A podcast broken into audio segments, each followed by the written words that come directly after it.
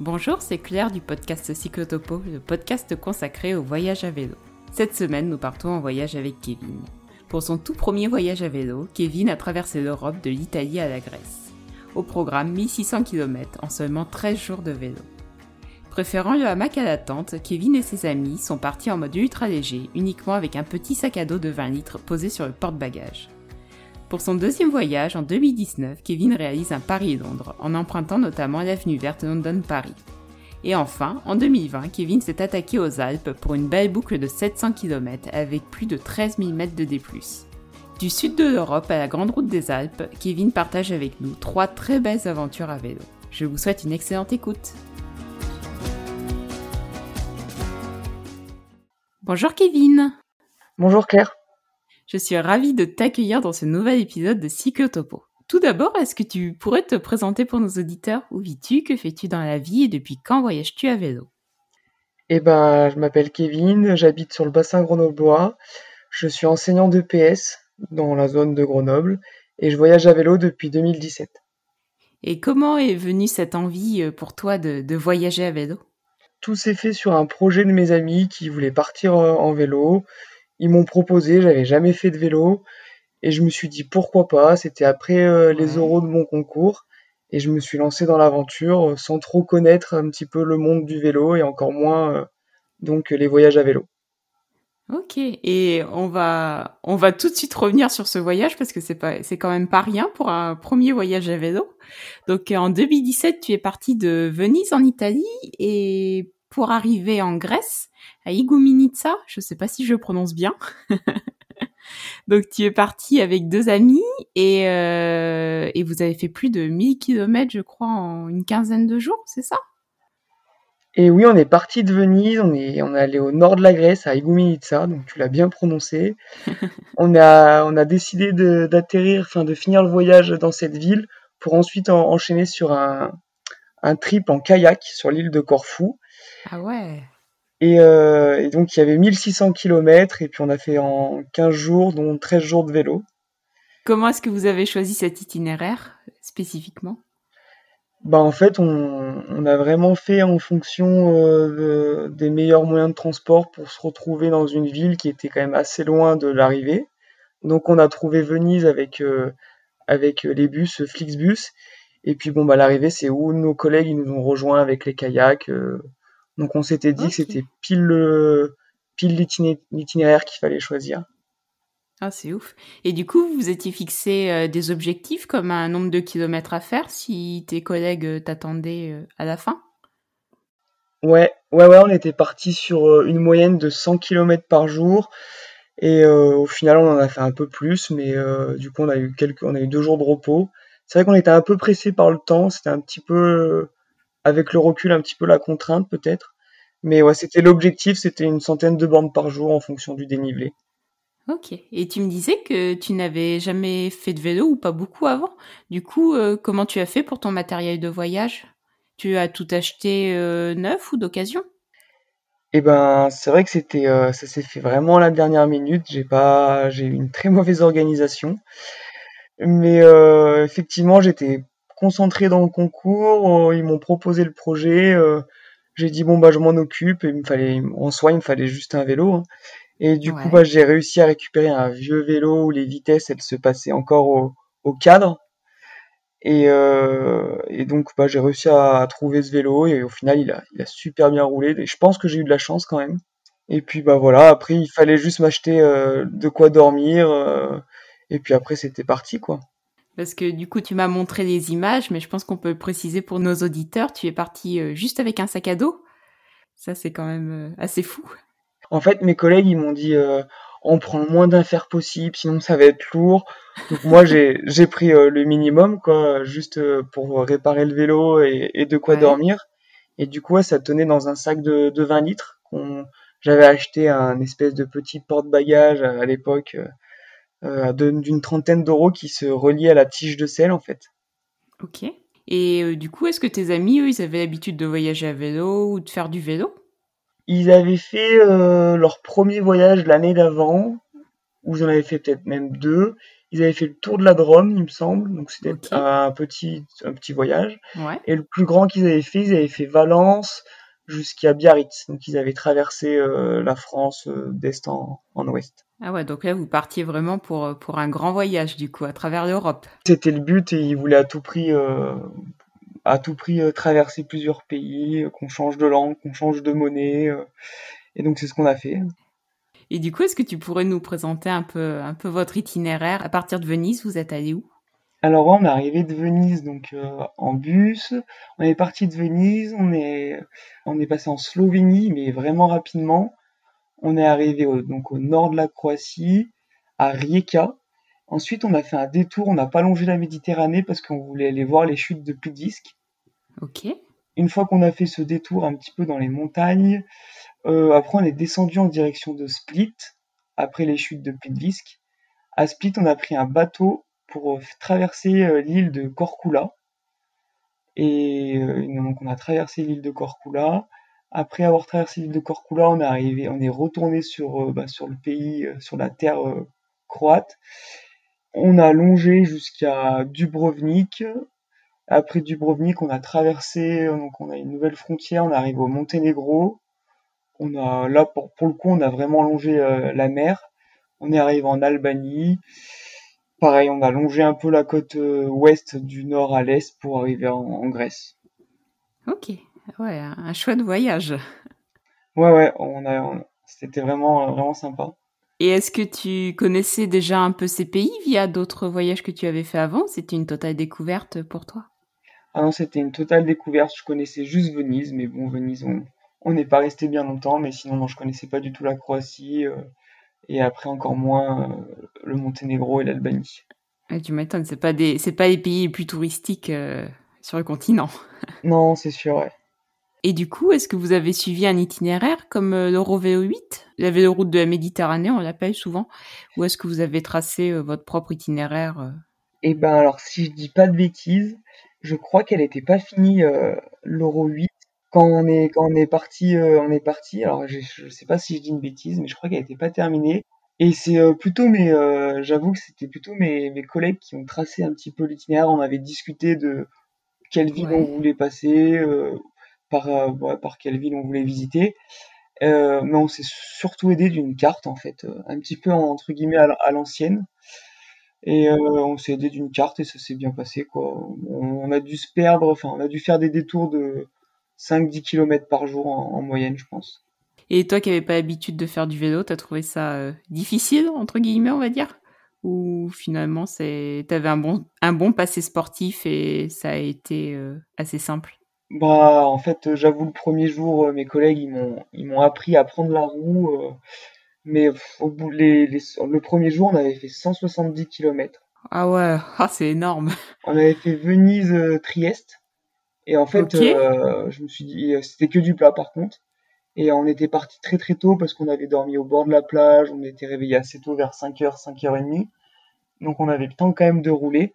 Mais euh, les premiers kilomètres, c'était c'était compliqué, j'arrivais pas à prendre la roue correctement. Et moi, j'avais dit, bon écoutez les gars, on a fait 70 bornes, moi je peux pas suivre le rythme, on va lever le pied quand même. Mais bizarrement, euh, à part les trois premiers jours où je trouvais ça vraiment très dur, mais bon, euh, j'ai quand même fait l'effort. Après, c'est ça allait quoi. Enfin, c'était dur, mais c'était pas surhumain euh, non plus. J'ai vu que vous aviez fait des, des, bons repas dans, dans la vidéo que tu m'as envoyée. Ça avait l'air pas mal. Forcément, quand on pédale, on mange derrière. Hein. Il y a des spécialités que vous avez découvert euh, pendant votre voyage? Hum, J'avoue que en Croatie, on mange pas très bien c'est un super pays, c'est super joli, mais on n'a pas trop aimé, euh, on n'a pas forcément aimé la nourriture en Croatie. Euh, Monténégro, j'ai pas pas de gros souvenirs. En Albanie, c'était pas mal, des bonnes salades et puis euh, et puis les petits tacos qu'ils font eux, c'était pas mal. Mais sinon, je pense pas qu'on a fait. C'était des très beaux pays, mais au niveau de la bouffe, je pense pas que c'était les meilleurs en Europe. Mais niveau coût de la vie, vous avez dû vous y retrouver. Du coup, c'est des pays qui qui doivent être bien moins chers que, que la France et l'Italie et autres. Euh, ouais, j'ai alors j'ai pas du tout euh, forcément fait attention, mais c'est sûr que c'était euh, les prix c'était dérisoire quoi.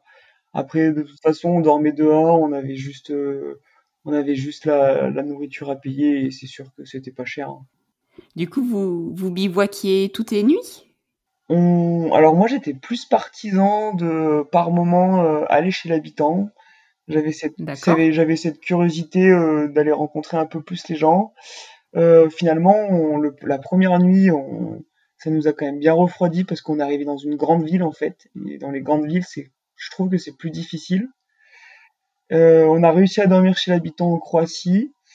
Euh, sinon, on était avec des, on dormait dans, dans les hamacs. Donc, quand on pouvait, on dormait euh, sur la plage. Ça nous arrivait en Albanie, au Monténégro. Et la majorité du temps, en Croatie, on, on trouvait deux arbres et euh, on trouvait deux arbres et puis on dormait dans le hamac, quoi. Ok. Et du coup, vous n'aviez ni tente, ni réchaud, ni pas grand chose, quoi. non, non, ouais. on avait ouais, ni tente, ni réchaud. On savait qu'on allait euh, pas, euh, qu'on allait faire des grandes villes ou des villes où on allait pouvoir se nourrir assez facilement. Ouais. Donc on avait fait le choix de de faire des sandwichs ou des restaurants et, euh, partir léger. Et puis et puis en fait le hamac, on a eu de la chance parce que on n'a pas pas eu une seule goutte de pluie. Donc en fait c'était on a avec le recul on a eu beaucoup de chance quand même. Et il euh, y a un pays qui t'a particulièrement euh, marqué, qui t'a beaucoup plu parmi tous ceux que vous avez traversés? Moi, euh, globalement, ils m'ont tous plu. je retournerai bien en Slovénie parce qu'en fait, j'ai quasiment rien vu, mais ça a l'air trop beau. la Croatie, c'est super chouette. j'ai adoré l'île de Korkula. après Monténégro, on n'a pas vu grand chose, mais pareil, ça a l'air vraiment sympa. Et l'Albanie, euh, j'ai beaucoup aimé le sud. C'était vraiment l'eau turquoise, euh, pas mal de montagnes sur la côte ouest. Euh, donc c'était vraiment chouette. Et du coup, tu me disais que vous aviez été hébergé en Croatie. Est-ce que c'était pas trop difficile d'échanger avec les locaux, avec la barrière de la langue? C'est vrai que c'était compliqué. En fait, on était monté dans les terres, il faisait froid, et puis on avait passé la nuit d'avant, il commençait un petit peu à faire froid, et on n'avait pas des, grands duvets, on avait des duvets 15 degrés mmh. décathlon, enfin, le premier prix. Et on s'était quand même dit, euh, je pense qu'on va avoir froid. Donc on s'est dit, allez, on tente chez l'habitant. Et il y a un couple qui nous ont reçus, super sympa. Ils avaient euh, trois chambres, enfin on avait chacun notre chambre quasiment. Euh, ils nous, enfin là, ils nous ont fait à manger. on a pu prendre une bonne douche parce que bon du coup on, on pouvait pas se laver tous les jours. Et c'est vrai que la barrière de la langue, surtout moi qui parle pas super bien anglais, c'était un peu compliqué en, même temps les Croates non plus. On a réussi quand même euh, à trouver euh, des sites de traduction et pouvoir un petit peu communiquer. Mais euh, le monsieur était content de nous montrer son hérisson dans son jardin. Parfois, il faut pas forcément beaucoup parler pour arriver à se comprendre et, partager certaines choses. Ouais, des petites, des petites choses simples de la vie de tous les jours. Exactement, ouais. Ouais, c'est ça. Et euh, du coup, tu me disais que vous aviez euh, tracé un peu votre itinéraire vous-même. Est-ce que vous avez réussi à trouver des petites routes euh, sans trop de circulation ou est-ce qu'au contraire, c'était plutôt des, des grosses routes avec pas mal de voitures? On avait une carte en fait qui montrait les différentes routes avec l'état des routes, si elles étaient beaucoup empruntées ou non. Et globalement, globalement en plus, on était l'été, donc une période assez touristique dans ces pays-là, notamment en Croatie. Et à part le Monténégro, en fait, il y avait qu'une seule route et du coup, on a eu beaucoup de camions. Euh, à part le Monténégro, franchement, c'est, euh, on n'a pas, on n'a pas subi la circulation. Au contraire, on a réussi à prendre euh, des routes où il y avait vraiment pas beaucoup de voitures et, et ça, c'était chouette. Ouais, je te demande ça parce que le Rovelo 8, on dit souvent que c'est euh, un itinéraire euh, très emprunté avec pas mal de circulation à cause du tourisme, comme on peut voir, euh, comme on peut voir sur la côte. Et d'ailleurs, Elsa nous en parlait dans l'épisode 9. Elle avait quitté du coup cet Eurovelo 8 parce qu'il y avait trop de voitures, de circulation et que la piste était en mauvais état. Donc c'était c'était la raison de ma question. Ouais ouais non, mais je, je vois je vois. Est-ce qu'il y a une galère qui vous a euh, particulièrement marqué, toi et tes, amis? On n'a pas eu tant de galères, enfin c'était vraiment des petites galères, euh, on aurait pu avoir bien pire. On a eu ici, une fois on est arrivé sur l'autoroute en Croatie, mais c'était euh, vraiment mal indiqué. Puis il y avait la police, elle nous a un peu aidé à, sortir de l'autoroute, donc c'était pas finalement une grosse galère, mais ça aurait pu être un peu plus dangereux. Non, on n'a pas eu de galère. Il y avait un collègue qui son vélo, il a un petit peu, un petit peu lâché sur la fin, mais vu que c'était sur la fin, il n'y avait pas eu trop de problèmes.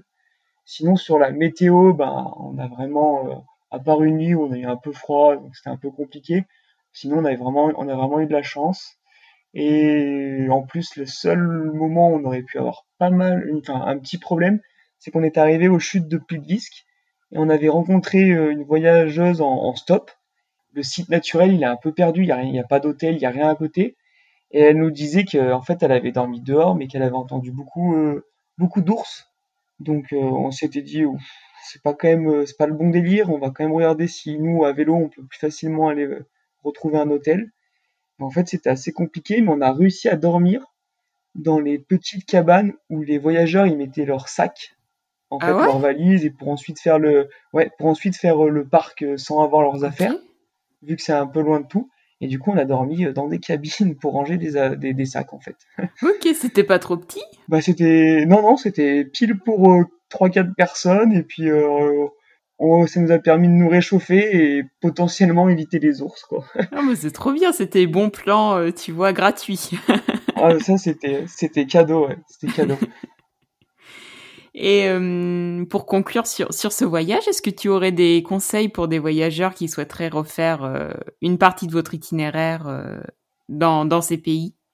Franchement, ils peuvent y aller, il euh, n'y a, y a, pas de problème.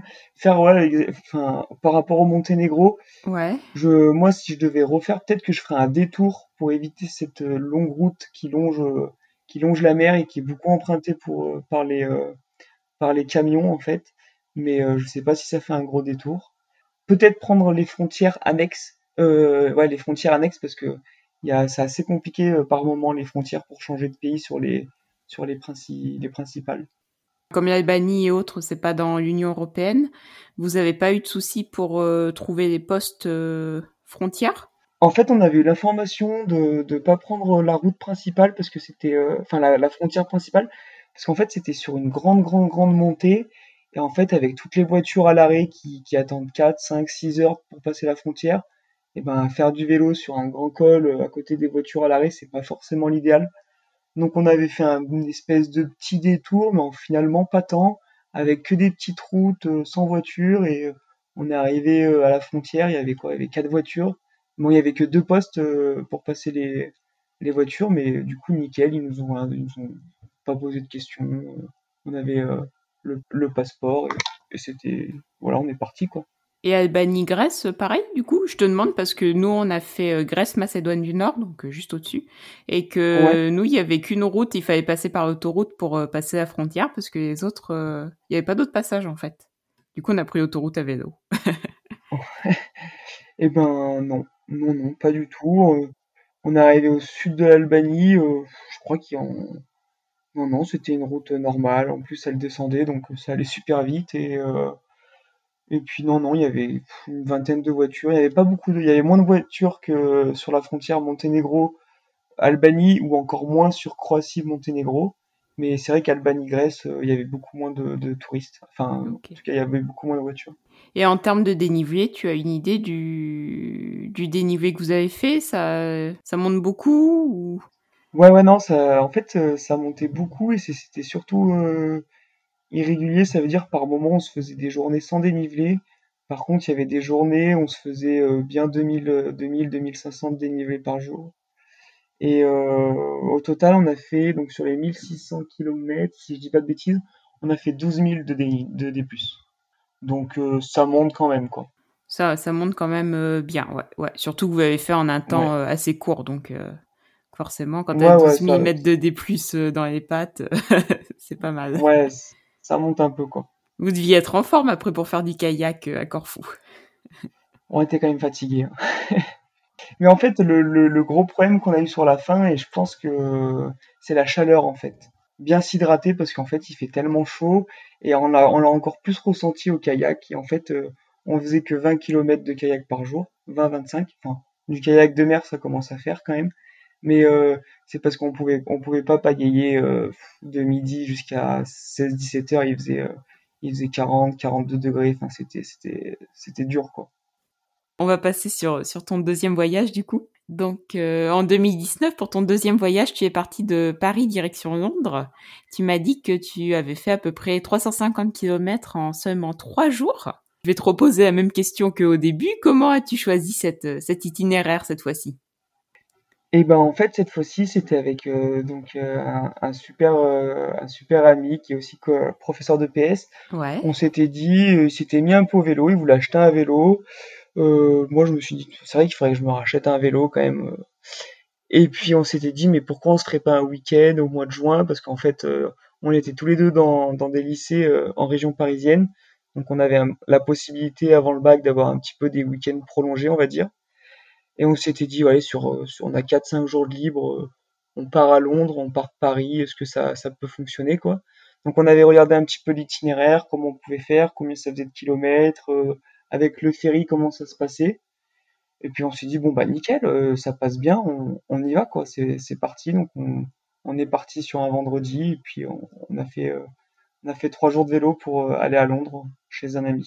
Un beau périple. Et du coup tu, tu as acheté quoi comme comme vélo? Et bah du coup on a j'ai pris le un Triban RC 520. D'accord. c'est un vélo cyclotouriste chez Decathlon qui est de de quand même très bonne qualité. Euh, il a des freins à disque, il, a le groupe Shimano 105. Euh.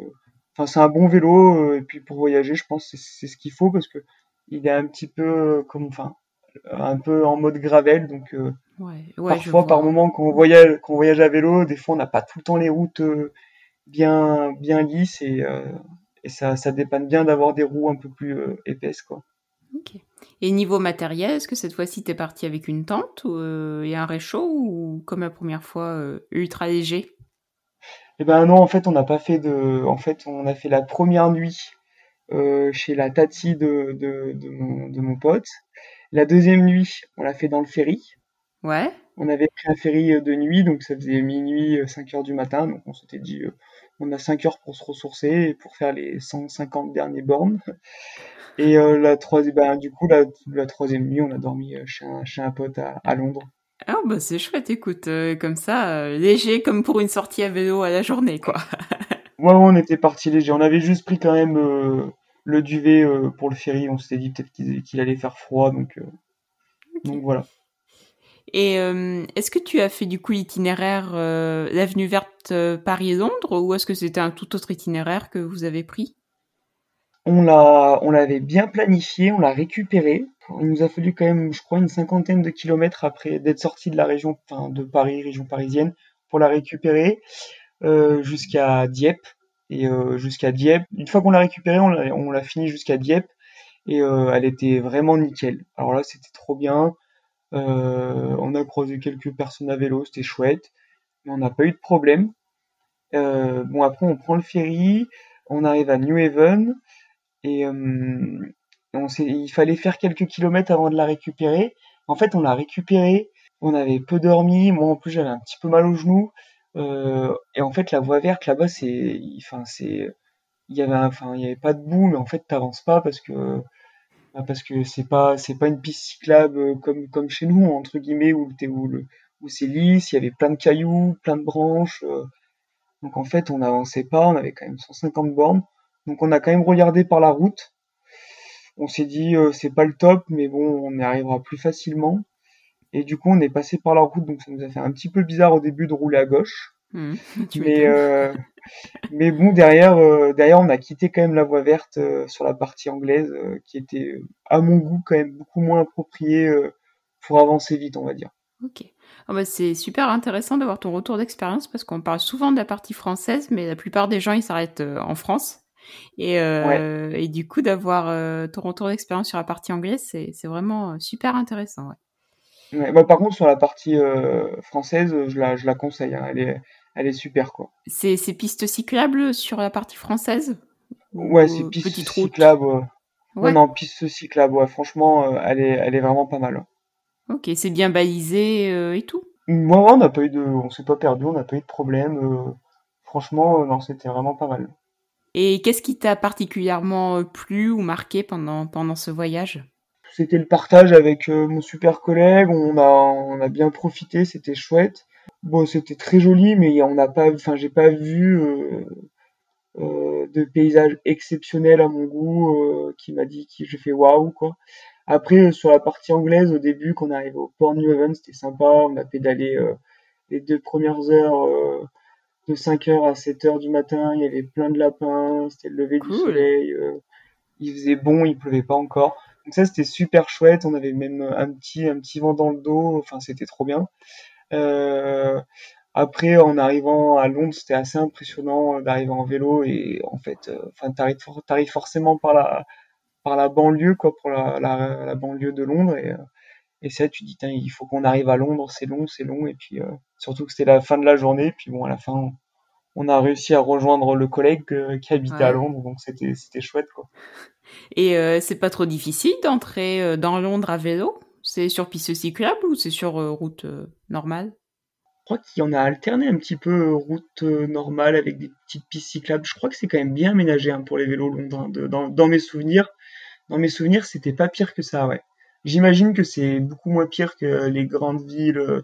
Enfin, quand je regarde des reportages ou des films où les, vélos ils arrivent à Istanbul, par exemple, c'est quand quand même compliqué, j'ai l'impression. Non, non, Londres, même si c'est une grande ville, c'est quand même assez simple à vélo. Parce que je sais que nous, il y a des grandes villes où ça a été euh, tout seul, où tu arrives dans le centre-ville sans problème, mais euh, tu en as d'autres, c'est une horreur, très honnêtement. Euh. tu es très vite sur des très grands axes et, et bah, à vélo, des fois, ça passe pas, quoi. et si tu as ce premier petit voyage, quel est ton retour d'expérience sur ton vélo? Est-ce que tu es content de ton achat ou est-ce qu'il y a des petits trucs qui t'ont déplu? Pour voyager à vélo, moi, ce vélo, je le trouve top.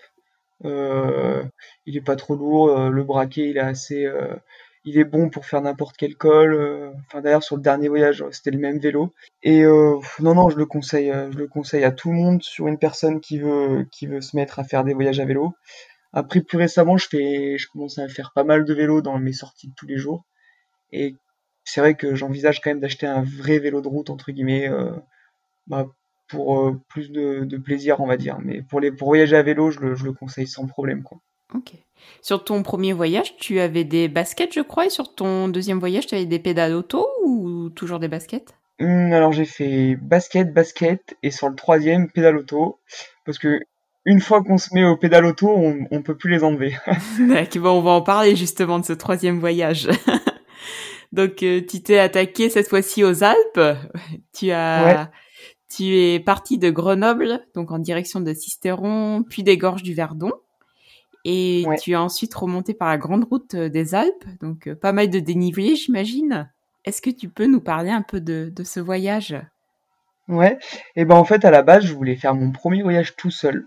Mon même pote euh, Victorien qui était parti avec moi à Londres, il voulait m'accompagner jusqu'à jusqu'à Marseille. Et puis là de Marseille je voulais partir tout seul, faire la traversée, enfin traverser la, de la Corse et de la Sardaigne. Et pourquoi pas prendre un, bateau pour euh, faire un petit périple en Italie.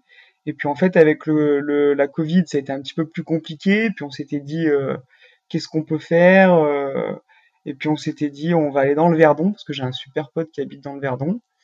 Et puis au lieu d'aller juste à Montpellier ou à Marseille dans le sud, on va remonter, on va remonter à Grenoble. Et puis on s'était il y avait l'itinéraire, euh, la traversée des Alpes qui nous avait intéressé, et on s'était dit bah, pourquoi pas, euh, pourquoi pas remonter euh, par cet itinéraire par moment pour pouvoir remonter à, Grenoble. Donc donc c'était chouette. Au final, on a fait 700 km et on a fait 13 000 de D+. Donc, ah ouais, c'est énorme. C'est, c'est, plus de D+, que tu n'as fait quand tu as fait ton voyage en Europe. C'est ouf. Ouais, c'est ça, ouais, ouais. ouais, ouais c'est vrai qu'il y avait le début était tranquille, mais euh, la deuxième partie, il euh, n'y a, y a, pas de, y a pas de répit en termes de D+, on va dire. Ah, c'était sportif. ouais, ouais, c'est sûr. Et euh, est-ce qu'en termes de, de col, vous vous étiez fixé des objectifs? Est-ce que tu voulais, il y avait certains que tu voulais faire absolument? Ouais, ouais, on avait planifié. Donc, en plus là, on a, on a tout changé. Hein. On est venu sur des pédales auto. On a enfin investi dans des GPS. Donc, euh, donc ça, c'était trop bien euh, pour, pour pas se perdre. Donc, on avait tracé très précisément l'itinéraire. Euh, du coup, dans notre itinéraire, sur l'allée, il y avait le col de la Festre avant d'arriver dans le Verdon. et pour, pour remonter sur Grenoble, on est passé par la Bonnette. Et là, on s'était dit, on s'était renseigné, c'était la plus haute route d'Europe. Donc, on s'est dit, il faut, faut vraiment qu'on le fasse. Et puis derrière, euh, il y avait, euh, on a fait quoi? Col de Vars, Galibier, euh, Alpe d'Huez. Et ouais, on voulait, on voulait tous les faire en fait. ouais, beaucoup de, beaucoup de cols à plus de, à plus de 2000 mètres. ouais, ouais, il y avait l'Isoire aussi, tiens, je l'oublie. Et pourtant, c'était pas, pas des moindres. Il y en a un que t'as trouvé plus compliqué que les autres? La bonnette, c'était compliqué parce qu'on a fait beaucoup de pauses dans le col en fait. D'accord. Donc c'était dur de, c'était dur de, de, le classer par rapport aux autres parce qu'on s'était dit, en fait, on était parti beaucoup plus bas. En fait, on allume le GPS, euh, ils nous disent une montée aujourd'hui. Et en fait, la montée, elle faisait 40 km, quoi. On s'est dit, on peut pas la faire, on peut pas la faire en une fois, on va, on va y aller tranquille parce qu'on va jamais réussir. Mais euh, sinon, pour moi, euh, l'Isoire, il a été très compliqué quand même. D'accord, ok. Plus que le Galibier ou l'Alpe d'Huez. Qu'est-ce que tu as trouvé compliqué dans l'Isoire Après, c'est peut-être parce qu'on avait euh, fait le col de Vars juste avant, le matin. Mais euh, ouais, il est long, quoi. Les, les derniers kilomètres, ils sont, ils sont vraiment raides. Ils sont à 9-10, je crois, pendant, pendant plusieurs kilomètres. C'est, euh, je l'ai trouvé compliqué. Et est-ce que vous aviez des sacoches cette fois-ci Comment vous avez fait pour votre chargement du coup? Victorien, il avait, euh, il avait fait euh, le bon choix. Et il avait des sacoches Apidura. Donc, euh, c'est des sacoches euh, modernes, entre guillemets, euh, qui se mettent, qui s'accrochent sur la selle directement. Et moi, en fait, j'avais changé mon modèle, mais j'avais pris plus des sacoches un peu comme un postier, quoi, de, un peu grand derrière, sur la roue arrière. Et bon, bah, c'est, par contre, on n'a pas eu de problème. Hein, ça s'est bien passé au niveau du chargement des affaires. Ok, parce que du coup, tu mets pas de porte-bagages toujours. T'es... Si, si, là c'était un, là, c'était un porte-bagages, ouais, mais euh, avec les grosses sacoches comme, comme à la poste en fait. D'accord, ça marche. Les, les postiers. Ok, ça marche. Et, euh, et vous aviez une tente du coup? Et ben en fait là c'est là que j'avais fait l'erreur parce que lui, mon collègue il avait une tente, une place. Et en fait, euh, moi je m'étais dit, euh, bon, en hamac, moi je dors très bien en hamac. Je m'étais dit, bon, moi je pars en hamac. la première expérience s'est très bien passée. et j'avais investi dans un super duvet.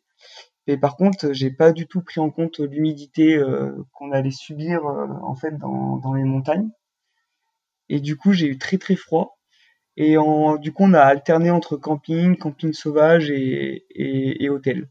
D'accord, ok. Et euh, si c'était, enfin, si c'était à refaire ou pour un futur voyage, est-ce que tu repartirais en hamac ou tu, tu investirais, euh, je sais pas, dans un tarp ou dans une tente ou à voir?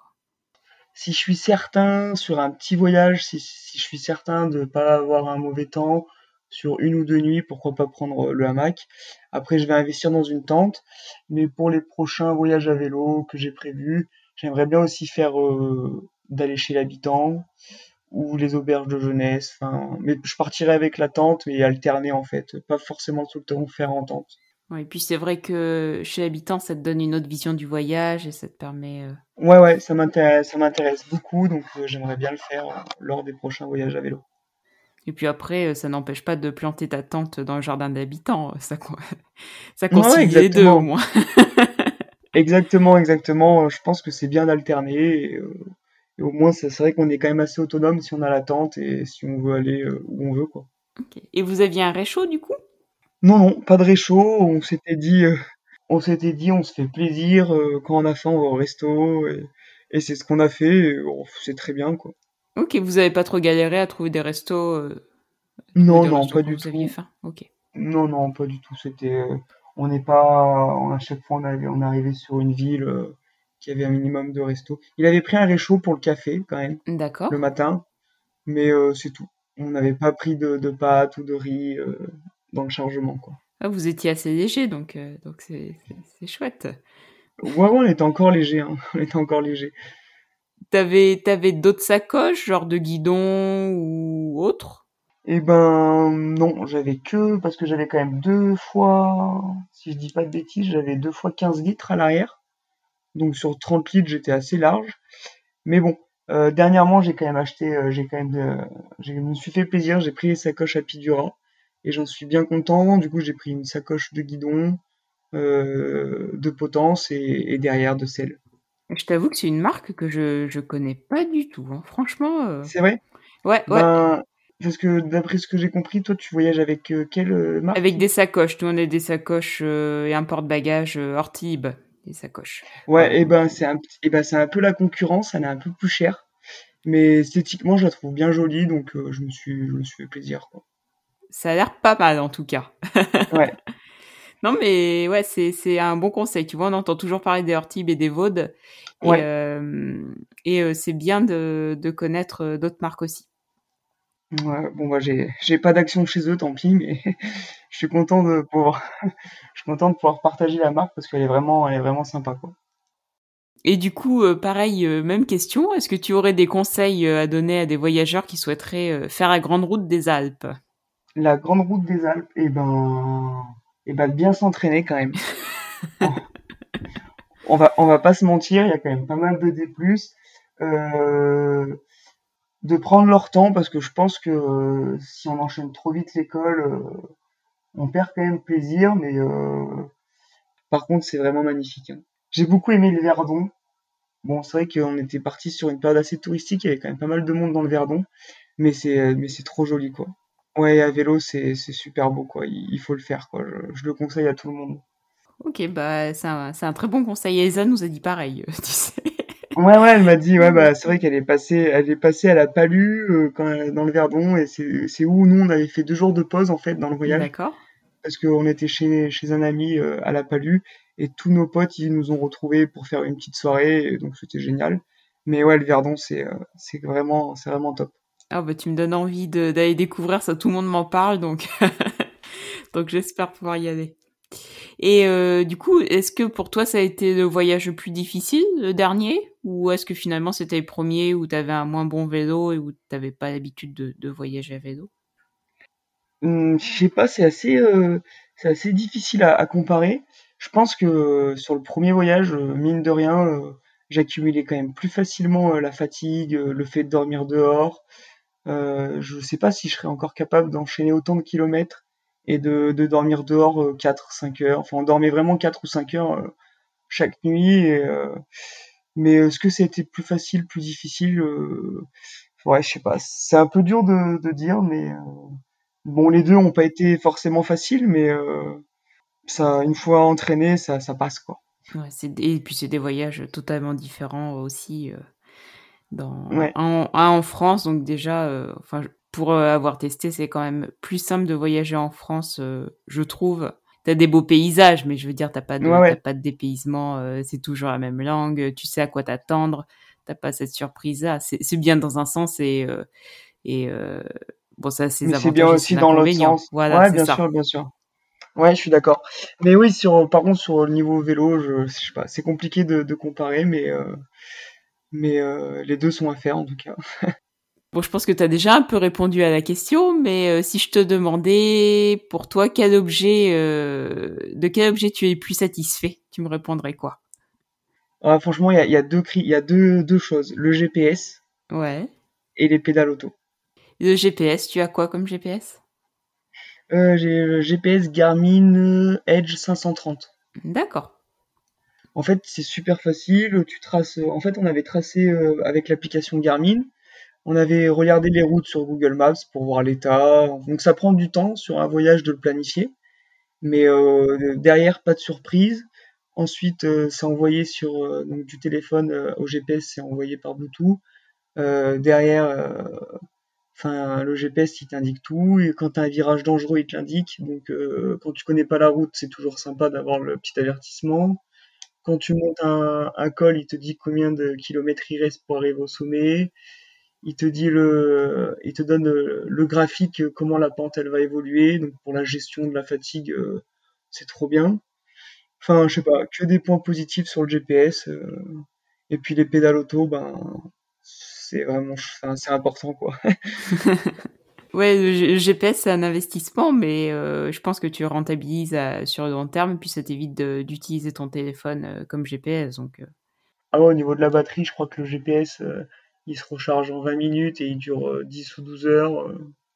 Donc, ouais, non, le GPS, c'est un bon investissement. Puis même quand tu, quand tu veux faire une sortie plaisir, que tu connais pas la route, eh ben, tu la planifies, tu vois le nombre de kilomètres exact que tu vas faire et c'est cool, quoi. Ouais, et puis ça. Enfin, nous, on n'a pas de GPS, mais euh, on planifie pas mal les routes via un site qui s'appelle Trace. Et c'est vrai que ça nous fait passer par des petites routes euh, qu'on, par lesquelles on passerait jamais euh, sinon. Et c'est vrai que ça Mhm. t'aide à découvrir un département ou une région euh, alors que tu connais rien, mais ça te fait découvrir des routes euh, super sympas au final que même les locaux, eux, ne connaissent pas. Donc, Ouais, ouais, bah c'est pareil, ouais, ouais, c'est pareil sur le GPS, ouais, mais ouais, c'est vrai que c'est, je trouve que c'est vraiment indispensable euh, ces outils-là pour, euh, pour planifier un voyage, quoi. Et aujourd'hui, est-ce qu'il y a quelque chose que tu voudrais changer ou tester par rapport à ton organisation actuelle? Tu m'as notamment parlé de dormir chez l'habitant. Ouais, ben déjà euh, m'acheter une bonne tente, là, c'est, ça va être le, le projet dans les prochains jours à venir. Mais sinon, ouais, ouais, euh, j'aimerais bien euh, auberge de jeunesse et dormir chez l'habitant lors des prochains voyages, des prochains voyages à vélo. Tu as déjà choisi la tente que tu veux acheter? Tu, tu as un modèle en tête? Hmm, ouais, ouais, ouais. La tente Ouba Ouba, ou juste Ouba, c'est une tente Ouais, de chez euh, MSR. MSR, exactement, voilà. Bon, là, c'est pas comme les sacoches, tu fais pas dans l'originalité. Ouais, ouais, mais apparemment c'est c'est le top du top, donc euh, ouais, il apparemment, elle, elle est bien pour, euh, pour voyager à vélo. bon bah j'ai eu des bons retours alors. Ouais, euh, non, mais beaucoup de voyageurs, euh, on la voit très souvent en tout cas chez les voyageurs, donc je suppose que c'est une bonne tente. Écoute, on, a- on en a toujours une Decathlon, on avait acheté 150 euros une euh, Quick Hiker Ultra Light, deux personnes, on en est euh, très très content pour le prix. Ouais, ouais, bah j'ai euh, ben, mon, pote Victorien, c'est ce qu'il a et il en est très content aussi, mais euh, c'est vrai qu'il aime bien faire les comparatifs et même si la Ouba- la Ouba est plus chère, a- les deux euh, les deux sont intéressantes quand même. Ouais, bah ça c'est certain qu'Aouba, je pense que tu la garderas un peu plus longtemps, mais euh, honnêtement, euh, pour des premiers voyages, s'il y a des auditeurs qui nous écoutent et qui font euh, leur premier voyage à vélo, la Quick Hiker est, très bien. Nous, on l'a utilisée sur une, euh, je dirais 60 nuits en, en tente, ouais 60 nuits. Et honnêtement, bon, ça se voit qu'elle commence un peu à s'abîmer, mais euh, franchement, euh, pour des premiers voyages à vélo, ça sert à rien d'investir euh, 400 euros dans une tente. Mhm. euh, Ouais, bien sûr, bien sûr. Ouais. C'est vrai que Dé- Decathlon, ils font, ils font des bons produits. Ils font de déjà problème. des trucs, euh, des trucs pas mal. Et tu nous l'as dit avec ton vélo, je pense que Ouais, ouais. pour, euh, pour euh, 800 ou 900 euros, je sais plus exactement, tu as déjà un, un bon vélo pour, pour du voyage à vélo. Ouais, c'est ça. C'est, il coûtait, ouais, 800, 850, je sais plus exactement, mais ouais, c'est un super vélo. Et euh, aujourd'hui, est-ce que, ou dans le futur, est-ce que tu partageras tes voyages sur, euh, sur un blog ou un, un réseau social? Ouais, ouais. Et bah d'ailleurs aussi, j'ai, j'ai récemment acheté une GoPro et c'est, euh, Cool. et je me suis dit, donc j'ai acheté euh, toutes les attaches pour pouvoir euh, faire des petits films. Bon, bah, il va falloir que je m'y mette, Ouais. mais je vais peut-être monter une petite page Instagram pour pouvoir, pour poster les sorties ou les voyages à vélo que je vais faire. Mais c'est, dans les projets à venir, quoi. Sur les prochains, peut-être cet été. Ah bah écoute, tu nous tiendras au courant et puis on diffusera ton, ton compte Insta et euh, on te suivra avec, euh, avec euh, beaucoup de bonheur, je pense, dans tes Ouais, futurs bah, voyages à vélo. également, avec beaucoup de plaisir, ouais. Et aujourd'hui, est-ce qu'il y a des voyageurs justement sur les réseaux sociaux, via des livres, via des films, qui t'inspirent particulièrement? Euh, ouais, et ben, je pense que beaucoup de monde commence à le connaître, euh, j'imagine. C'est Steven Le Yarrick. Ah bah non, je connais pas du tout. Ah ouais? Vas-y, dis-moi. Et ben, et ben ouais, c'est c'est un grand grand aventurier euh, de vélo. euh, il fait énormément de choses. Il, a il a un gros projet en fait pour euh, se sensibiliser au changement climatique. Et donc je sais qu'il a fait un énorme tour, la traversée la chaîne de l'Himalaya en VTT de l'est en ouest. Il a fait le record euh, Paris-Dakar. Euh, il fait enfin il fait des expéditions de partout en fait. C'est euh, c'est c'est assez un aventurier de l'extrême on va dire. Et euh, donc ouais, je suis lui. Et sinon j'aime beaucoup. en fait j'aimerais bien aussi faire un biking man. Je sais pas si tu connais. Ouais, tout à fait. Ah ouais. Bah ça c'est Axel Carillon, je crois il s'appelle.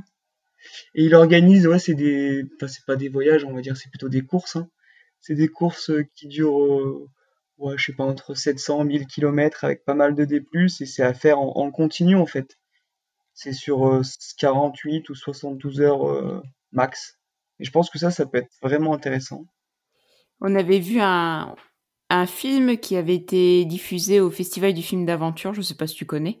Euh, ils l'ont fait en, ligne cette, cette année, c'était vachement bien sur euh, du coup sur euh, Biking Man. Je sais pas si c'était Biking Man en particulier, mais bon.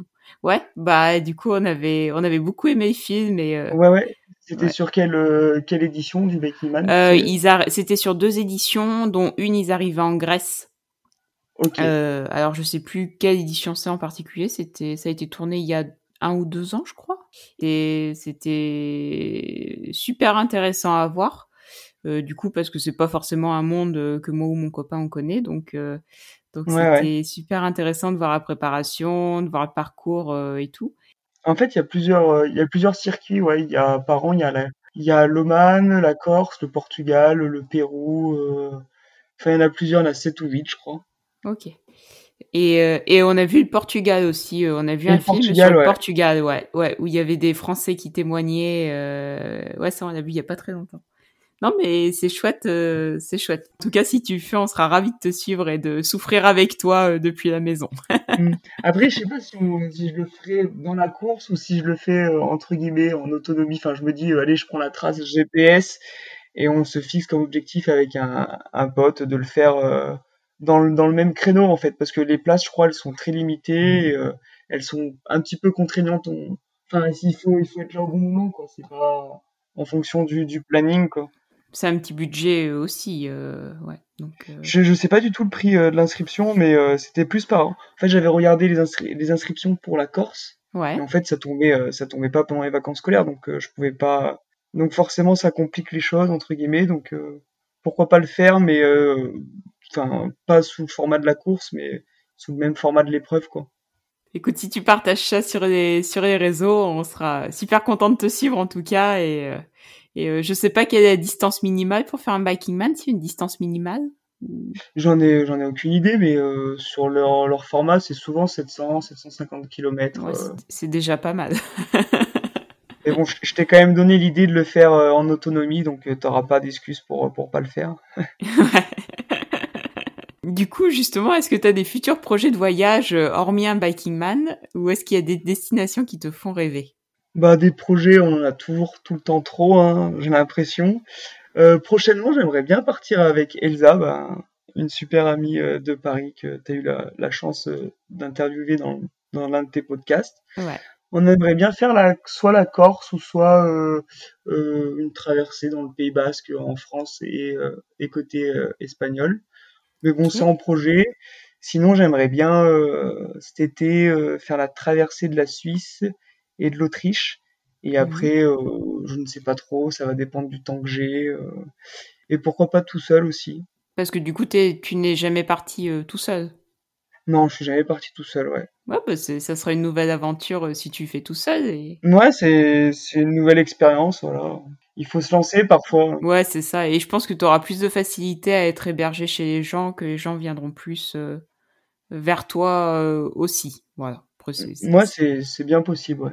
C'est qu'un avis, mais pour avoir voyagé en, sac à dos euh, toute seule, c'est vrai que bah, les gens viennent plus vers toi que, que quand t'es deux ou trois. Ouais, et puis aussi, quand tu es tout seul, tu vas plus facilement vers les gens que quand tu es deux ou trois. Tu restes pas avec, euh, avec tes amis à parler français, pour le coup, si tu es dans un pays étranger. Tu as raison, tu vas plus vers, vers les gens. Donc, euh, ouais, c'est, ça sera une nouvelle expérience euh, aussi pour toi, si jamais tu le C'est sûr, ouais. Ouais, ouais, c'est clair. Ce sera avec plaisir, je pense que je partirai sur, sur ce type de voyage. Et une toute, toute dernière question, du coup, qui conclut tous les épisodes. Quels conseils souhaiterais-tu donner à des personnes qui voudraient se lancer dans un premier voyage à vélo? Et ben c'est un peu contradictoire, mais à la fois s'organiser, pas non plus partir euh, sans faire trop d'erreurs, mais euh, à la fois ne pas trop tout planifier, laisser place un petit peu à ce qui euh, à l'inattendu et pour vraiment vivre une aventure, enfin une vraie aventure pour moi. Faut savoir parfois où je vais dormir, où je vais manger, etc. Quoi. En tout cas, merci beaucoup Kevin pour ton pour ton témoignage et puis tu nous as donné envie de de suivre tes futurs voyages. Tu as fait des, vraiment des beaux itinéraires et des très beaux voyages aussi. Donc j'espère qu'on pourra continuer à, te suivre bientôt. Euh, voilà, donc je te remercie. Merci beaucoup Kevin pour pour ton témoignage. Eh ben, c'était avec plaisir et merci à toi, Claire.